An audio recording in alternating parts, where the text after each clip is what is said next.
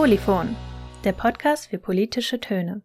Herzlich willkommen bei Polyphon, dem Podcast für politische Töne. Wir sprechen hier über Wahlkämpfe, Campaigning, alte Klassiker und neuere Entwicklungen der Politikwissenschaft. Außerdem sprechen wir hier auch über den Hochschulbetrieb als solches. Mein Name ist Konstantin Wurtmann und ich bin Politikwissenschaftler an der Heinrich-Heine-Universität in Düsseldorf. Ich freue mich auf meine heutigen Gäste, die ich hier begrüßen darf. Das ist zum einen Matthias Fuchs und zum anderen Lukas Gerritz. Herzlich willkommen bei Polyphon. Moin. Schön, Moin. dass ich dabei sein kann. Dann fange ich doch direkt erstmal an, euch ein wenig vorzustellen. Matthias Fuchs, du bist 23 Jahre alt, äh, ausgebildeter Jurist, Büroleiter im Deutschen Bundestag. Du hast äh, ein spannendes Jahr 2020 hinter dir, weil du den Aufbau des Corona-Newsrooms der saarländischen Staatskanzlei mit unterstützt und koordiniert hast. Ähm, berät seit einigen Jahren schon ähm, Abgeordnete des Landtags und des Bundestags in Kommunikationsfragen und bist darüber hinaus äh, Mitglied der CDU. Deswegen, äh, weil wir heute ja auch über die CDU-Parteivorsitzendenwahl mhm. sprechen, vielleicht ein leichter Hausvorteil oder Heimvorteil für dich. Dann Lukas Gerritz, äh, Jugendliche, 30 Jahre alt, ähm, tätig in der Politikberatung. Lukas, du hast schon ähm, Politikerinnen und Politiker, Parteien und Regierungen äh, beraten, hast vor allen Dingen einen Schwerpunkt äh, bei Strategie, politischer Kommunikation und datenbasierten Kampagnen und bist Mitglied der Grünen. Ja, schön, dass ich dabei sein kann. Ja, ich freue mich äh, sehr, dass ihr beide da seid. Das ist ja fast, äh, äh, man möchte es nicht überspitzen, weil eure Parteimitgliedschaft ähm, eher sekundär tatsächlich ist, sondern ihr hier vor allen Dingen mit dabei seid, weil wir über inhaltliche Dinge reden wollen. Aber es ist ja fast ein schwarz-grüner Gesprächskreis. Ähm, bin mal gespannt, äh, wie friedlich oder wie ähm, turbulent es vielleicht auch zugeht. Das heißt, eine Pizza hat noch keiner bestellt. Das heißt, äh, von der Pizza Connection können wir noch nicht sprechen, aber ansonsten. Nee, die, die Pizza gab es vorab schon. ähm, wir wollen so ein bisschen über die Vorsitzwahl der CDU heute sprechen. Ähm, vor wenigen Stunden wurde Armin Laschet zum neuen CDU-Parteivorsitzenden gewählt. Er hat sich nach einem vergleichsweise lange andauernden innerparteilichen Wahlkampf gegen seine Konkurrenten Friedrich Merz und Norbert Röttgen durchgesetzt. Ich würde ganz gerne bei dir einmal anfangen, Matthias. Ähm, Hattest du damit gerechnet und was hat dich am heutigen Tag erstmal überrascht? Ähm, ja, also überrascht, ähm, also überraschend war der Tag auf jeden Fall, ähm, da meiner Meinung nach ähm, nicht absehbar war, nach doch jetzt ähm, fast einem Jahr der innerparteilichen Auseinandersetzung, wohin die Reise jetzt am Ende geht. Deswegen ähm, gerechnet habe ich damit nicht. glaube auch, das Einzige, was vorher schon sicher war, war, dass der Ausgang so offen ist wie vermutlich nie bei einem Rennen um, um einen Parteivorsitz ähm, zumindest bei uns. Und ähm, ja, überraschend war, ähm, glaube ich, der ganze Tag auch ein bisschen spektakulär. Ähm, können ja auch gleich nochmal über das Thema digitaler Parteitag als solches reden. Ich finde, ähm, neben Laschet ist der große Gewinner dieses Parteitags auch Paul Ziemiak, der ähm, was Orga, Kommunikation und drumherum alles ähm, angeht, einen sehr, sehr guten Job gemacht hat, äh, wirklich zu zeigen, wie Parteitag äh, 2021 funktioniert. Und ähm, ja, das sind die, die Elemente, die heute hängen bleiben und die für mich auch den Tag ähm, und diesen Parteitag besonders gemacht haben. Mhm. Ähm, Gebe ich mal an äh, Lukas weiter. Lukas, äh, Matthias hat es jetzt gerade schon gesagt, normalerweise ist bei der CDU vergleichsweise sicher, wer der oder die neue Parteivorsitzende ähm, wird. Das ist aber in den letzten Jahren so ein bisschen sage ich mal, ähm, unruhiger geworden tatsächlich. Hm, wie würdest du das äh, aus deiner Perspektive be beurteilen, der jetzt, sage ich mal, ähm, nicht der Partei ähm, unbedingt nahesteht ähm, und strategische Beratung äh, und Kommunikation, ähm, sage ich mal, primär, sage ich mal, für andere ähm, ja, äh, Kunden und Klientel eigentlich auch macht? Ähm, ich glaube, was du gerade gesagt hast mit äh, bei der CDU ist es über die letzten äh, Monate oder vielleicht auch Jahre unruhig geworden, ist genau das richtige oder der richtige äh, Stichpunkt. Äh, denn was wir bei der CDU erlebt haben, ist tatsächlich, es ging die letzten anderthalb Jahre vor allem darum, wer führt jetzt eigentlich die Partei. Du hast eine Kanzlerin, die jetzt äh, bald äh, Helmut Kohl mit 16 Jahren nachfolgt, gleichzeitig eine Parteivorsitzende AKK, die eigentlich einen Sieg hatte aber dann immer noch herausgefordert wurde durch den eigentlichen Verlierer, der jetzt zum zweiten Mal angetreten ist. Und ich glaube, das, was die CDU immer stark gemacht hat, ist, dass sie eben nicht dieses Personalkarussell dauerhaft dreht, sondern dass die Reihen geschlossen sind, das Personal geklärt ist und dass die Machtfrage vor allem geklärt ist.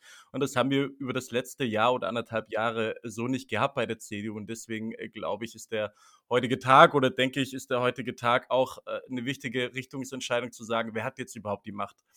Und was wir dann erlebt haben bei dem heutigen Parteitag der CDU, äh, neben der geklärten Machtfrage ist etwas, was mich an die Wahl von AKK, also Annegret Kramp-Karrenbauer, erinnert hat.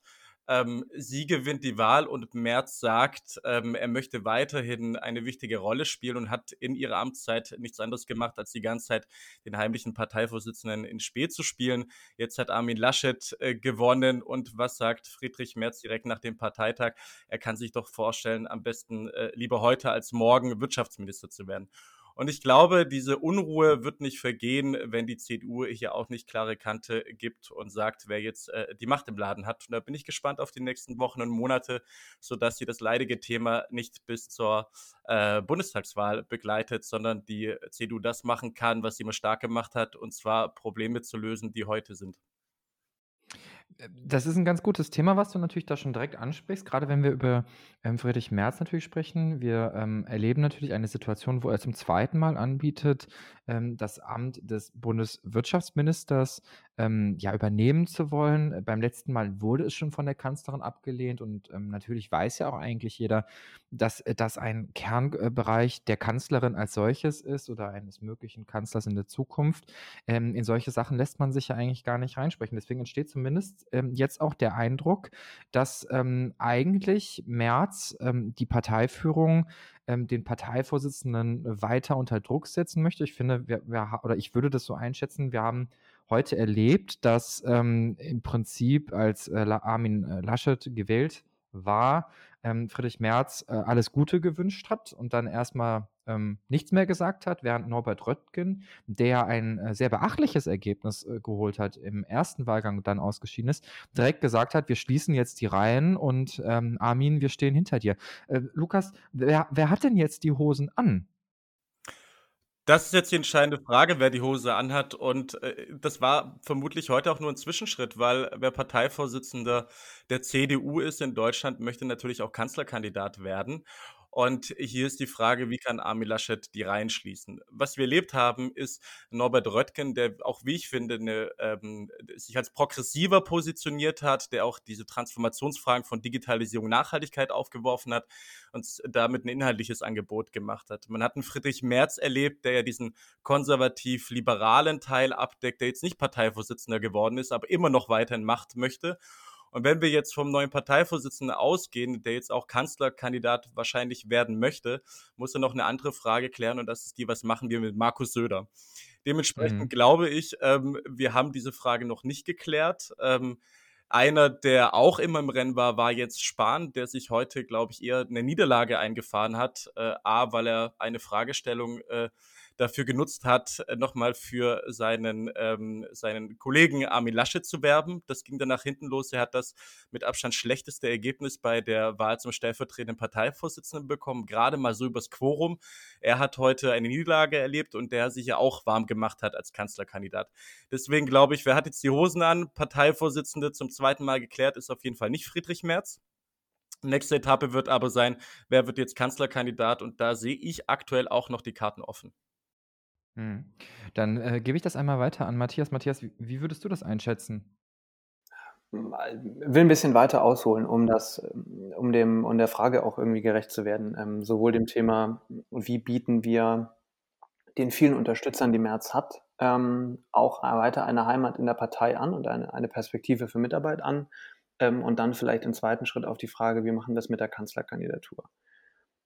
Dass Merz eine aktive Rolle auch weiter einnehmen möchte in der Partei, das ist gewünscht und das finde ich auch richtig. Denn ähm, er hat gezeigt und das ähm, hat die, die vielen Unterstützer, die sich für ihn geäußert ähm, und ausgesprochen haben in den letzten Wochen auch bewiesen, dass er jemand ist, der in der CDU, mit dem man rechnen muss. Das ist deswegen völlig in Ordnung, dass er sich auch Gedanken darüber macht, wie er in der Partei weiter agieren kann und auch weiter für seine Position werben kann. Er ist ja auch damals ähm, als er kandidierte 2018 so ein bisschen mit diesem Versprechen angetreten, ich möchte auch Konservativen eine Heimat geben und das müssen wir als CDU auch schaffen.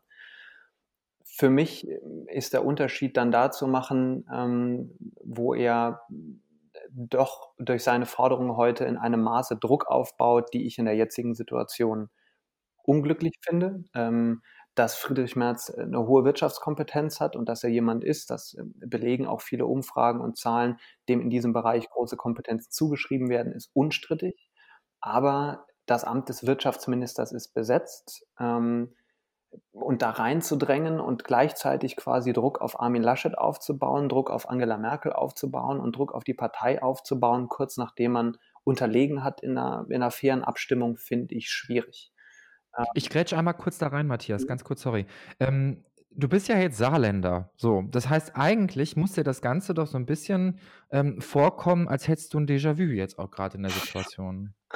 Na gut, äh, äh, die äh, Politik ist ja nun so, dass manche Abläufe doch immer wieder auch sehr ähnlich sind und ähm, dass Forderungen auch wieder sehr ähnlich sind. Und ähm, ja, zu einem gewissen Maße schon. Es wundert schon, ähm, wie habe ich vorhin auf Twitter so schön gelesen, damals, als ich die Wahl zum Klassensprecher verloren habe, habe ich auch erstmal darum gebeten, Schuldirektor zu werden. Das fand ich irgendwie hm. ganz passend. Ähm, aber das äh, ist nochmal noch eine andere Frage. Ich finde ganz klar, Friedrich Merz braucht ein Angebot, ähm, in der Partei mitzuwirken. Ich persönlich hätte mir gewünscht, er hätte es ähnlich gemacht wie Norbert Röttgen. Er hätte gesagt, ich reihe mich ein die nächsten Monate, ich kämpfe im Verbund mit den anderen Mitgliedern des Präsidiums, des Vorstands der Partei dafür, das bestmögliche Ergebnis bei der Bundestagswahl abzuholen und dann kann man Ministerposten verteilen. Dann kann man sich darüber unterhalten, wer bringt welche Leistung, welche Kompetenz mit. Aber in der jetzigen Situation einen Platz in einem Ministerium auszutauschen, der noch dazu besetzt ist, das ist eine Forderung, die ist eine Nummer zu groß, wenn ich in einer internen Abstimmung gerade unterlegen habe. Und ähm, ich befürchte oder, oder glaube, ähm, Friedrich Merz weiß das auch und deswegen stelle ich mir so ein bisschen die Frage vor diesem Hintergrund. Ähm, auch ihm läuft die Zeit nicht weg. Wenn er jetzt in den nächsten Wochen und Monaten einen guten Job macht, dann kann man sich definitiv darüber unterhalten, welche Rolle spielt er in der nächsten Bundesregierung. Und er hat auch einen legitimen Anspruch, mit dieser Unterstützung in der Partei diese Frage zu stellen. Aber da kommt es auch immer auf die Art und Weise an. Und, und vielleicht, um da äh, auch anzuschließen bei Matthias, was, was du gerade ja ähm, ausformulierst, ist, A, welche Funktion kann man dem Friedrich Merz in der Partei geben, weil er ein bestimmtes Profil hat und dann auch irgendwie zu Recht deswegen was mit Wirtschaft und Innovation etc. zu tun haben sollte. Auf der anderen Seite ist es, glaube ich, auch eine Frage von politischem Stil und eine Frage von Demut. Also wenn du das zweite Mal verlierst, ähm, und wieder Druck aufbaust. Und das ist ja nicht das erste Mal, dass Friedrich Merz Druck aufbaut. Der hat damals, als der, äh, der Wahlparteitag verschoben werden sollte, ja auch diesen Druck aufgebaut, indem er dieses Trumpeske ähm, äh, rausgebracht hat und gesagt hat, das Partei-Establishment möchte nicht, dass ich ähm, Parteivorsitzender werde. Und jetzt hat er wieder eine Wahl verloren und will schon zum nächsten Mal an die Macht streben und ist bringt, glaube ich, die CDU in eine Bredouille, die ich sehr gefährlich finde, weil die CDU ist auch die Partei, die auch immer den politischen Anstand, die politische Demut auch hat, bei Wahlniederlagen auch zu sagen, okay, ich akzeptiere diese Wahlniederlage, weil das ein Prozess ist, anstatt direkt nach was anderem zu greifen. Deswegen verstehe ich die interne Perspektive. Man muss diese Person irgendwo einordnen, weil sie auch viele Menschen mitnimmt. Das hat auch das Wahlergebnis gezeigt. Auf der anderen Seite für Außenstehende außerhalb der Partei wirkt es tatsächlich äh, so, äh, Friedrich Merz, äh, dir geht es vor allem um die Macht, dass du Einfluss hast, weil Demut, was man an einer konservativen Partei schätzt, äh, ist dort nicht zu erkennen.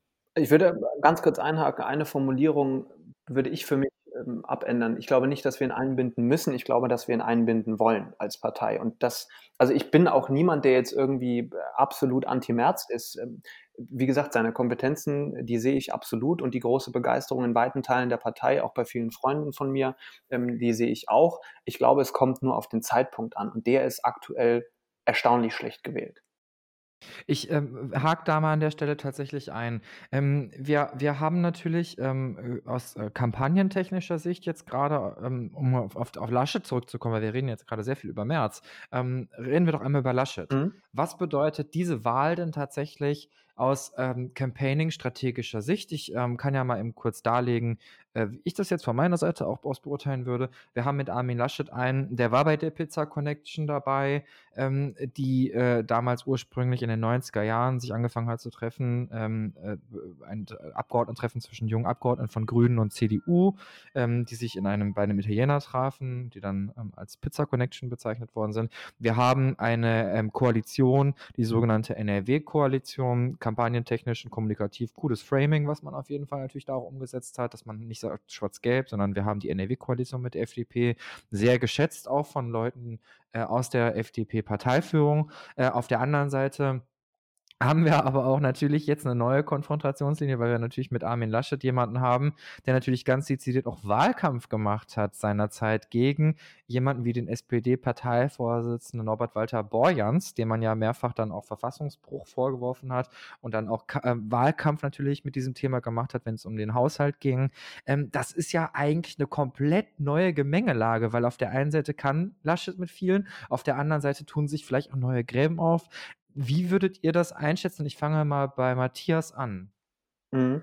Ähm, also zuerst mal würde ich ähm, so in Richtung SPD und eine mögliche Auseinandersetzung zwischen dem ehemaligen Finanzminister der äh, Nordrhein-Westfalens, der jetzt den Vorsitz bei der SPD oder zumindest die Hälfte des Vorsitzes bekleidet, und dem jetzigen äh, Ministerpräsidenten von Nordrhein-Westfalen, die sehe ich gar nicht so unbedingt, weil ich fest davon überzeugt bin, dass äh, weder Saskia Esken noch Norbert Walter Borjans im nächsten Bundestagswahlkampf eine große Rolle spielen werden. Äh, die beiden haben gemerkt, dass sie ähm, in der Partei nicht die Form der Autorität haben und in der Bevölkerung nicht die Zustimmungswerte, dass sich eine Kanzlerkandidatur von beiden überhaupt lohnt und haben deswegen schon vor Monaten Olaf Scholz zum Kanzlerkandidaten ausgerufen. Die Konfliktlinie sehe ich daher nicht. Ähm, es wird interessant ähm, natürlich für die FDP, glaube ich. Das ist, ein, ist eine sehr interessante Dynamik. Wer heute Mittag schon ähm, Christian Lindner gesehen hat, der ja schon das entsprechend für sich eingeordnet hat und dem man sichtlich die Freude darüber angesehen hat, dass Merz nicht Parteivorsitzender geworden ist, weil er genau weiß, dass das für seine FDP bei den Bundestagswahlen eine deutliche Schwierigkeit mit sich gebracht hätte. Ähm, der hat ja bei seinen Äußerungen gemerkt, dass hier ähm, sich eine neue, ähm, durchaus auch schwarz-gelbe, aber vermutlich eher, wenn man realistisch bleibt, äh, Jamaika-Perspektive auftut. Und ich nehme allen dreien ähm, Parteien ab, dass sie in eine solche Zukunft denken. Ich glaube, äh, nach der letzten Bundestagswahl Jamaika nicht umgesetzt zu haben, war ein Fehler. Das haben mittlerweile ähm, auch die letzten FDPler begriffen. Und die Perspektive tut sich doch nach der Wahl von Armin Laschet nochmal deutlicher auf, als es vorher schon ähm, sowieso viele auch geahnt, gehofft oder wie auch immer vorbereitet haben. Mhm. Lukas, war es so der große Fehler, äh, frage ich deswegen vorab, ähm, dass äh, man nicht diese Koalition gebildet hat und wie beurteilst du die aktuelle Situation? Äh, ich hätte damals 2017 Jamaika, also ich war Befürworter, äh, Befürworter von Jamaika. Ich glaube, die Partei, die am meisten darunter gelitten hat oder bis heute darunter leidet, ist tatsächlich die FDP. Und ähm, ob das jetzt äh, ein Fehler war oder kein Fehler, ähm, ist, glaube ich, äh, muss man multiperspektivisch beantworten. Man kann von den Grünen sagen, aus Klimaperspektive hätte man regieren sollen, ja. Aus FDP-Perspektive ist man äh, die ganze Zeit jetzt nur noch auf 5 bis 8 Prozent, liegt das an Jamaika? Ja, ich glaube auch. CDU kann sie sich sehr gut halten mit einer SPD. Ja, vielleicht war es dann doch besser, wieder die Kroko zu gehen. Also ich glaube, da muss man verschiedene Perspektiven eingehen. Äh, ich möchte was zu Armin Laschet aber noch sagen, um auf die Campaigning-Frage zu antworten. Ähm, was ich äh, heute sehr, sehr bemerkenswert fand, war die Rede von Armin Laschet. Was Armin Laschet gemacht hat, ist, er hat das ein, ein unglaublich starkes sozialpolitisches äh, Gefühl vermittelt und er hat eigentlich eine sozialdemokratische Rede gehalten. Er hat angefangen äh, davon zu erzählen, dass es darauf ankommt, solidarisch zu sein. Das hat er von seinem Vater gelernt, der Steiger ist. Und unter der Erde kommt es nicht darauf an, woher man kommt, welche Religion man hat, ob man Migrationshintergrund hat oder nicht. Hat auch damit geendet, diese Marke von seinem Vater zu haben und über die komplette Rede hat er vor allem viel von Menschen und Solidarität gesprochen. Das ist ein klassisch äh, SPD-Framing-Erzählung, die er da gemacht hat. Und er war übrigens von allen dreien derjenige, der am meisten über Menschen erzählt hat. Friedrich Merzer kam gar keine Menschen vor. Ich habe gedacht, äh, hast du, äh, wenn du die ganze Zeit von innovativer äh, Wirtschaft und Mittelstand sprichst, warum redest du nicht mal von einem Mittelständler, mit dem du mal geredet hast oder geredet haben solltest? Äh, Röttgen war vor allem der inhaltlich starke, aber ähm, Laschet hat eine ähm, Menschenrede gehalten. Was bedeutet das? Das bedeutet, dass im Wahlkampf, im Bundestagswahlkampf, er vor allem beim sozialdemokratischen Milieu fischen werden kann, vor allem in Richtung bürgerliche Mitte, traditionelle Wählerinnen und Wähler. Da kann er, glaube ich, sehr, sehr stark sein. Ähm, das heißt, für die SPD das ist heute ein sehr, sehr schlechter Tag für die SPD. Wäre es ein Friedrich Merz geworden, hättest du den Kapitalisten von BlackRock gehabt, der uns in die alte äh, Zeit zurückgeholt hätte, wo man die Rechte der Arbeitnehmerinnen und Arbeitnehmer verteidigen muss gegen einen Friedrich Merz, der hätte stark mobilisiert. Ähm, jetzt hat die SPD mit Armin Laschet, glaube ich, das schlechteste Los von allen bekommen. Und wenn es um Kampagne geht, ist da natürlich die Frage, wie schafft man es, an einem Wahltag genau so viele Stimmen und Prozente zu bekommen, dass ähm, man die Wahl gewinnt oder eine Koalition bilden kann. Und da finde ich auch nochmal, Armin Laschet äh, ist eine Person, die nicht polarisieren wird. Der hat das auch in, seinem, in seiner Rede gesagt. Und, äh, und man kann bei ihm davon ausgehen, dass es dann zu einem ähm, zu einer Polarisierung oder zu einem Kampf Robert Habeck oder Annalena Baerbock gegen Armin Laschet kommt. Und ich glaube, die SPD wird dort unter die Räder kommen. Aber die Frage ist ja jetzt natürlich, ähm, wie, ähm, damit machen wir vielleicht doch wieder den Bogen zurück zu, äh, zu, März. Ich glaube, an dem Thema kommt man auch jetzt gar nicht dran vorbei.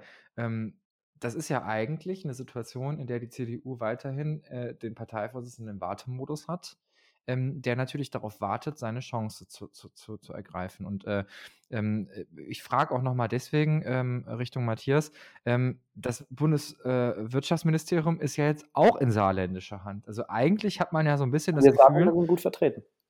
Ja, ihr, ihr, werdet, ihr, ihr, werdet aber auch so ein bisschen äh, äh, am Ring durch die Manege gerade gezogen, ne? Hat der Merz was gegen Saarländer? Ist vielleicht das einfach sein Problem? kann ich jetzt, äh, kann ich jetzt weder bestätigen noch dementieren. Als äh, nächster Außenminister statt Heiko Maas. Genau, genau.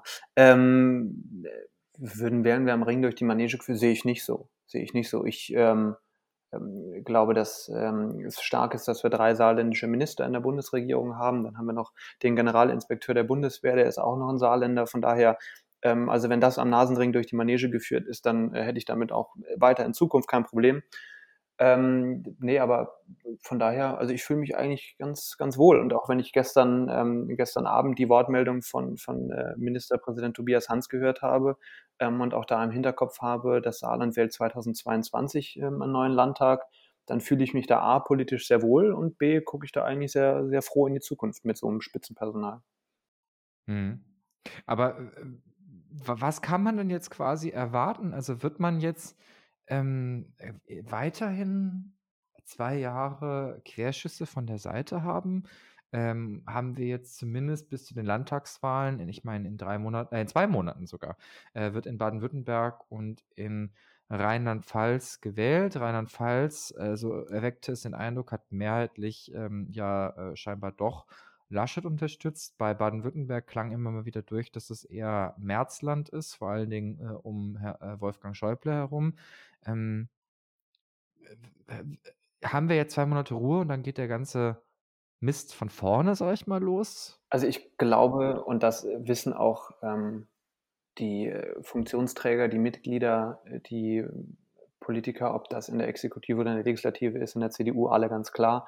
Wir haben im Moment deutlich wichtigere und deutlich schwierigere Aufgaben auf der Tagesordnung als jetzt dieser ähm, Frage Kanzlerkandidatur und wer stänkert jetzt gegen wen und so weiter und so fort, äh, unser Handeln in den nächsten Wochen und Monaten unterzuordnen. Ich glaube nicht, dass es ähm, jetzt mit der Wahl von Armin Laschet ähm, einen Effekt entweder groß nach oben oder nach unten ähm, geben wird, was die, was die Position der CDU angeht, sondern ich glaube, das wird sich stabilisieren und es wird jetzt für alle äh, Ebenen der CDU auch darauf ankommen, weiter so gut wie möglich mit dieser Krise umzugehen. Wir haben es ähm, zu Recht, auch weil es nicht unser Thema ist, bisher jetzt ausgespart, aber das ist ja schon der entscheidende Faktor im Moment. Also wenn wir jetzt drüber reden, wie geht es eigentlich mit der neuen Virusmutation weiter, wie funktioniert der Impfprozess, welche Impfstoffe werden zugelassen? Und so weiter und so fort, sind das, glaube ich, die, die entscheidenden Fragen, die auch in der breiten Bevölkerung interessieren. Es wird in Baden-Württemberg nicht darum gehen, bei der Landtagswahl und in Rheinland-Pfalz, ähm, ähnlich nicht. Thüringen, hat ja verschoben, ähm, wie heißt der Bundeslandesvorsitzende Spitzenkandidat oder wie auch immer, sondern es wird darum gehen, wer kann sich ob dieser Krise im Regierungshandeln beweisen und wer hat eine gute Bilanz und wer hat eine schlechte Bilanz. Und das hat ähm, dann mit der Bundespolitik ähm, wenig zu tun. Natürlich, äh, leichte Trends gibt's immer und einen gewissen Grundeinfluss, ähm, den hat man auch da, aber die wesentlichen Fragen der nächsten Landtags- und Bundestagswahl, ähm, das wird die Frage sein, wer geht wie mit Corona um. Mhm. Ähm, Lukas, du wolltest was sagen? Ja, ja, ich würde da bei, bei, mehr, bei zwei Punkten einhaken. Der erste Punkt ist, ich glaube, das Gleiche hat man genau gesagt, als AKK-Parteivorsitzende wurde. Also jetzt müssen wir die wichtigsten, drängendsten Probleme aufnehmen und die Bürgerinnen und Bürger dieses Landes wollen wir, dass wir das lösen. Und man hat gedacht, es würde Ruhe sein, aber trotzdem kam gefühlt jede Woche Friedrich Merz mit irgendeinem Vorschlag äh, und mit irgendeiner Kritik an irgendeinem äh, Move. So. Deswegen da glaube ich, ähm, das Kunststück nochmal genau so laufen zu lassen, und wir haben das jetzt gesehen mit der Forderung, plötzlich Wirtschaftsminister zu werden, ähm, wird schwierig, wenn man das genauso angeht. Ähm, es gibt eine Regel in der Parteipolitik, die lautet, wenn du Kämpfe ausgefochten hast durch Kampfkandidaturen, guck, dass, die, dass dein Gegner oder deine Gegnerin weg ist oder dass sie sich hinter dir einreiht. Ansonsten wirst du ein Problem kriegen, weil es zum Gegenschlag kommen wird. Und ich glaube, AKK und die Niederlage von Merz beim ersten Mal hat gezeigt, dass äh, der, der Friedrich Merz, wenn ihm weiter Raum gegeben wird, auch alles daran setzt, die nächste Machtmöglichkeit zu bekommen. Deswegen würde ich hier nicht einfach davon ausgehen, dass jetzt alles besser wird, weil Corona da ist. Und man hat es ja gesehen schon bei seinem ersten Statement, weil er einfach nicht wie Typ Röttgen ist. Ähm, das Zweite, ähm, Kommt es darauf an, wer Parteivorsitzender ist oder nicht, wer das Spitzenpersonal ist oder nicht bei den kommenden Wahlen. Auf jeden Fall, weil eine äh, Personalie, die fehlen wird bei der Bundestagswahl, ist Angela Merkel, die bisher sehr, sehr viel gezogen hat, vor allem auch Stimmen von weiblichen Wählerinnen und Wählern und die auch einen Vertrauensvorschuss hatte. Und dann kommt es auch darauf an, was die Bilanz von Armin Laschet ist. Und die ist in Nordrhein-Westfalen beim Corona-Management nicht immer die beste gewesen. Deswegen glaube ich, das neue Personal und wie sich das sortiert, wird auch einen großen Einfluss haben. Gut, äh, das ähm, habe ich jetzt unterschlagen. Also ich hatte jetzt tatsächlich mehr in Richtung der Landtagswahlen gedacht. Ich glaube, da gibt es keinen, keinen zu großen Einfluss der, der CDU-Bundesspitzen oder der Bundesspitzen generell. Aber was die Bundestagswahl angeht, natürlich die Dynamik einer Bundestagswahl ohne Angela Merkel, an der sich die SPD ja zuverlässig die letzten äh, Bundestagswahlen die Zähne ausgebissen hat, das ist nochmal eine ganz andere Frage, das stimmt. Hm. Jetzt seid ihr beide ja auch Menschen, ähm, die viel mit Daten machen, die sich mit Campaigning auch beschäftigen. Und äh, Matthias hat ja jetzt gerade auch am, am Anfang mal so ein bisschen ja schon angedeutet. Ähm, ich würde tatsächlich gerne auf das Thema digitaler Parteitag jetzt auch mal kommen.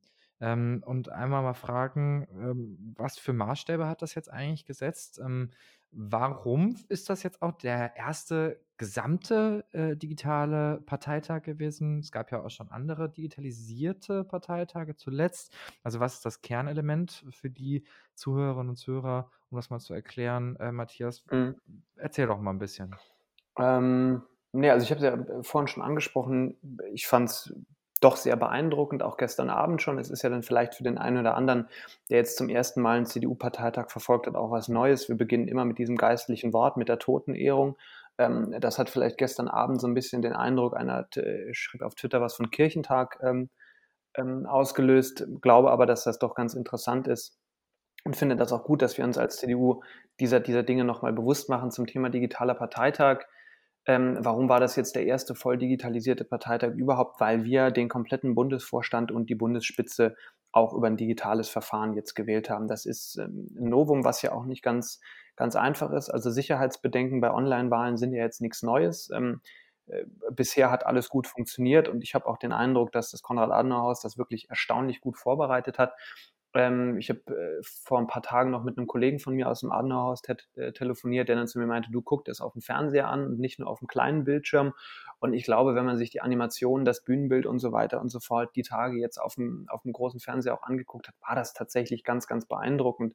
Und ähm, was alle drei Redner ähm, für, den, für den Vorsitz und ähm, auch die anderen geschafft haben, die heute dort vor Ort gesprochen haben, ist, ähm, diesen Parteitag mit Leben zu füllen. Es ist unheimlich schwierig.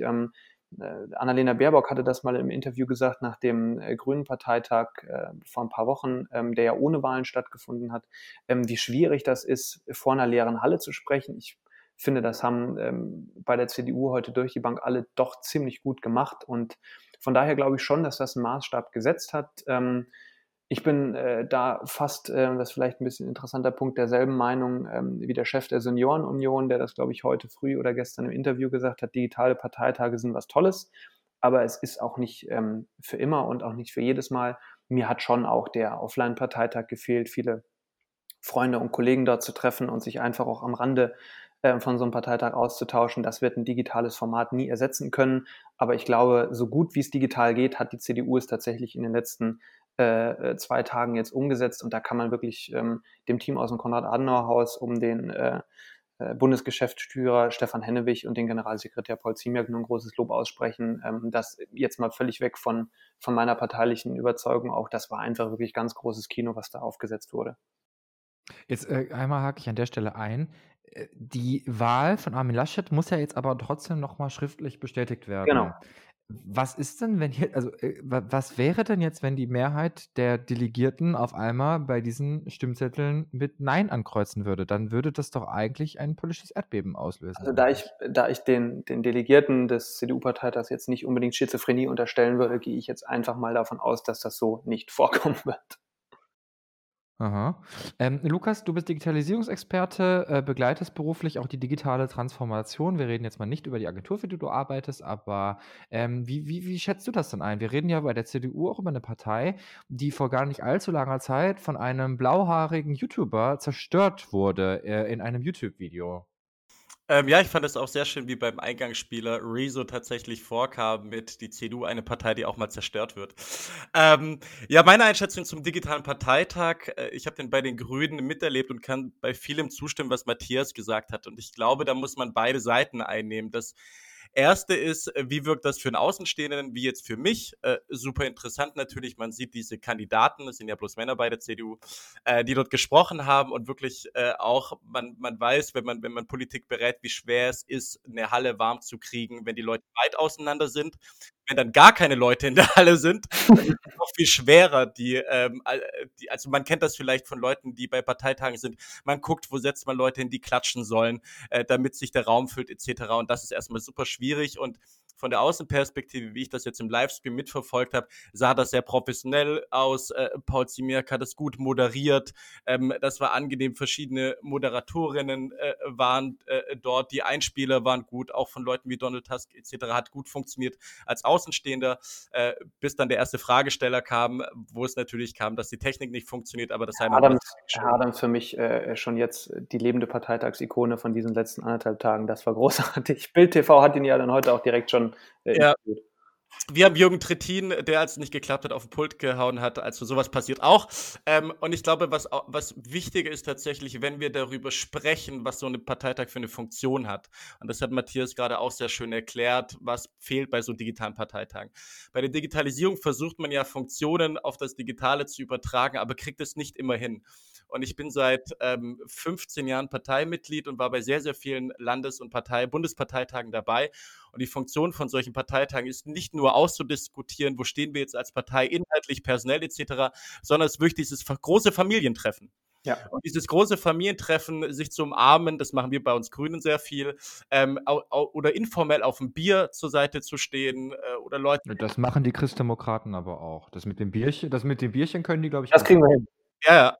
Oder, oder mal eine Zigarette zu rauchen, wenn es noch Rauchende da draußen gibt. Das ist super wichtig bei so einem Parteitag und auch mal die Stadt zu verlassen und gemeinsam an einen Ort zu gehen. Und das, ich dachte, du hattest aufgehört zu rauchen. Ich, ich, ich habe aufgehört, ja. Äh, und, das, ja, und das, das, kann so ein digitaler Parteitag nicht ersetzen, wenn wir über digitale Transformation sprechen. Ähm, ich habe es tatsächlich mit Freundinnen und Freunden so gemacht, dass wir parallel den Parteitag auf Zoom angeschaut haben. Die reden den ganzen Tag und das hat wieder so ein Family-Gefühl gegeben. Aber äh, die interne Perspektive als Delegierter bei sowas dabei zu sein, das ist vor Ort schon äh, viel, viel äh, besser und äh, lebt man mehr als Parteimitglied, als wenn man jetzt Laptop sitzt, was man sowieso in der Arbeit immer machen muss. Aber ich finde es für die CDU sehr gut, weil ich glaube, was der CDU gefehlt hat, ähm, hat Robin Alexander zuletzt, der Weltjournalist, ähm, in einer Talkshow gut gemeint, der meinte, wenn er wissen möchte, wie, wie Wahlen ausgehen bei der CDU, dann fragt er mal die Delegierten oder äh, Menschen mit Parteiamt in der CDU, was sagt denn die Basis dazu? Und er hat jetzt immer die Rückmeldung bekommen, ja, wir reden nicht mit der Basis wegen Corona. Und ähm, dass sich jetzt auch diese Partei digitalisiert und vielleicht auch mal digitale Kreisverbandstreffen oder Ortsvereinstreffen macht, da hat vielleicht dieser Parteitag auch. Ja, also da muss ich ja doch ein bisschen einhaken. Also ich habe das von meinem Kreisverband auch gesehen, ähm, der äh, unterschiedliche Kandidaten auch zu Gast hatte. Wir haben es im, im, Landesvorstand der Jungen Union besprochen und so weiter und so fort. Also der Kontakt zur Basis ist schon da gewesen und der ist auch intensiv gewesen. Die unterschiedlichen äh, Unterstützer haben für ihre Kandidaten geworben in, in Offline-Online-Formaten per Brief und so weiter und so fort, ähm, auch alles Mögliche. Also das hat schon stattgefunden, vielleicht nicht in derselben Art und Weise, in, in der Intensität, aber wir haben schon einen ganz guten Austausch, denke ich, auch hinbekommen. Jetzt ist ja Corona auch äh, leider keine neue äh, Entwicklung mehr. Das wollte ich auch gar nicht absprechen, aber es ist ja schon ein Unterschied, ob man sich regelmäßig, ich kenne das ja selber, mit seinem Kreisverband trifft oder diese Möglichkeit einfach nicht mehr hat, in die Gremien zu gehen. Mhm. Und das alles umstellen muss. Und ich kann äh, sagen, dass gerade diese Corona-Zeit nicht nur für Parteien, auch für Unternehmen etc. wirklich äh, auch einen, einen Stoß gibt, sich zu digitalisieren. Und auch jetzt dieser CDU-Parteitag wird auch einen äh, Stoß gegeben haben, einen Ruck gegeben haben, sich noch weiter zu digitalisieren. Und wahrscheinlich auch der Vorwahlkampf bei euch bei der CDU wird da auch noch unterstützend gewesen sein. Ich würde ganz gerne ähm, zum, zum Schluss nochmal, ähm, vielleicht nochmal eine ganz kleine kurze Einschätzung äh, von euch beiden dann aber auch einholen wollen. Ähm, wir reden bei der CDU ja formell über eine Partei, die keine Flügel hat, sondern Vereinigungen, die primär an äh, soziostrukturellen Gruppen ausgerichtet ist. Also die Junge Union, ähm, die Frauenunion oder halt eben sowas wie die MIT, die Mittelstandsvereinigung oder die CDA, die Christdemokratische Arbeitnehmerschaft. Ähm, und da ist es natürlich so, dass man teilweise Konservative findet, die in der CDA aktiv sind und man hat auf einmal Konservative in der MIT oder man hat Liberale, äh, gesellschaftspolitisch Liberale in beiden Gruppen. Das heißt, äh, eigentlich ist das ein bisschen bunter gemischt, als es zunächst den Eindruck macht. Das äh, heißt aber natürlich ja nicht, dass Menschen sich nicht einem gewissen äh, Flügel emotional dann doch äh, zugeordnet fühlen.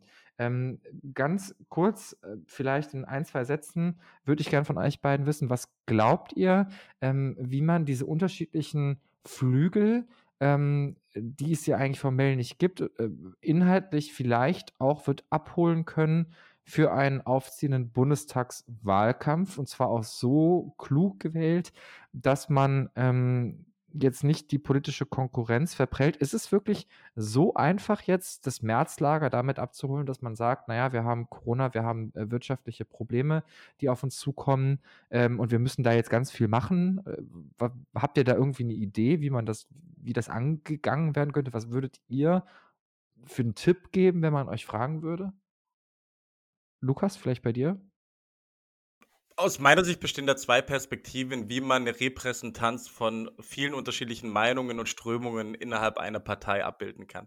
Das erste ist natürlich, kann ich sie personell abbilden und das macht die CDU meines Wissens eben durch äh, Präsidiumsmitglieder, durch Proports etc. und auch in der Regierung, auch wenn wir heute ja wieder gehört haben, Saarland sehr überrepräsentiert, äh, präsentiert ist. Und auf der anderen Seite ist es natürlich, wie finden Aushandlungsprozesse statt? Und ich glaube, das ist das, was die CDU immer als Volkspartei tatsächlich ausgemacht hat, sind eben diese unterschiedlichen Interessensvereinigungen innerhalb der CDU. Also damals ähm, weg von der katholischen Partei hin zu, wir nehmen alle mit auf. Und das ist auch das, was die Grünen tatsächlich abgeschaut haben, mit wir äh, schaffen Bündnisse in die Gesellschaft rein und tauschen uns mit denen aus. Und das ist das, was die Grünen jetzt auch stark gemacht hat, über die letzten Jahre auch mit denen zu reden, die jetzt nicht zuvor da erst ähm, ähm, zugerechnet werden als unsere direkten Verbündeten. Und ich glaube, der Armin Laschet hat halt dafür ein, ein sehr gutes Angebot gemacht in seiner Rede. Er meinte solche Sachen wie äh, Menschen sagen, man soll auch polarisieren können. Ich denke das nicht so. Oder er sagt, äh, er, er, hat gesagt, die CDU ist keine One-Man-Show. Und er hat auch sowas gesagt, die, CDO, äh, die CDU braucht keinen C CEO, sondern einen Mannschaftskapitän. Das waren die ganze Zeit Querschüsse gegen Friedrich Merz. Das war super krass, ohne ihn zu erwähnen. Und auch mit so einer Rhetorik, indem er sagt, sein Slogan hieß, glaube ich, zuhören, ähm, entscheiden, handeln oder zuhören, handeln, entscheiden, ist, glaube ich, so ein politischer Stil, mit dem man das auch abbilden kann, zu sagen, ähm, und das ist ja das genuin konservative, ich ändere meine Meinung oder habe eine Meinung, wenn ich viele Leute angehört habe, viele Interessensgruppen und deren Interessen austariert habe. Und so kann man das auch über Wahlkampf und Campaigning mit Townhalls etc. abbilden innerhalb äh, in einem Wahlkampf hin zu einer Bundestagswahl. Matthias? Mhm. Also du hast ja gefragt, ähm, welchen Tipp würden wir geben? Und äh, mit einem Blick nach Nordrhein-Westfalen würde ich zu Armin Laschet tatsächlich einfach sagen, machen Sie so weiter wie bisher. Wenn ich mir das, das Kabinett in, in Nordrhein-Westfalen angucke und mir anschaue, wie er die unterschiedlichsten ähm, Positionen und Personen dort in diesem Kabinett aufgenommen hat und, und dort arbeiten lässt und sich deren Expertise auch zu eigen macht, dann ist das genau die richtige Strategie. Wir haben ähm, von Karl-Josef Laumann über Serap Kühler, über Wolfgang Bosbach, ähm, der unterstützt hat. Friedrich Merz im Übrigen auch ganz interessant, das haben viele gar nicht mehr im Kopf. Ähm, damals als Brexit-Koordinator für die Landesregierung tätig, wo er seine Wirtschaftsexpertise mit aufgenommen hat. Ähm, also da sieht man ja, dass Armin Laschet sich nicht zu schade ist, auch Menschen aus diesen anderen ähm, Strömungen, Flügeln, wie auch immer man das nennen möchte, einzubinden und sich deren Expertise auch zu nutzen und zu eigen zu machen. Das zeichnet ja einen starken Chef auch aus. Ähm, und genauso wie, wie Armin äh, Laschet Chef der nordrhein-westfälischen Landesregierung ist, ist er jetzt auch Chef der CDU Deutschlands. Und er wird es dort auch weiterhin schaffen, ähm, diese unterschiedlichen Strömungen einzubauen und einzuordnen. Da mache ich mir eigentlich keine Gedanken. Lukas Gerritz, Matthias Fuchs, das waren spannende Einblicke, die ihr gegeben habt und eure Einschätzungen waren hoffentlich für die Zuhörerinnen und Zuhörer genauso interessant und aufschlussreich, wie sie ähm, für mich waren. Ich danke euch ganz herzlich für das Gespräch. Schön, dass ihr äh, da gewesen seid. Gerne. Und Gerne. an, freut mich wirklich sehr. Ähm, und an alle anderen kann ich an der Stelle nur sagen, ähm, ich hoffe, dass Sie so viel Spaß äh, bei der Sache wieder hatten, wie ich es jedes Mal wieder habe. Wünsche einen äh, angenehmen Tag noch und äh, sage bis zum nächsten Mal bei Polyphon, dem Podcast für politische Töne.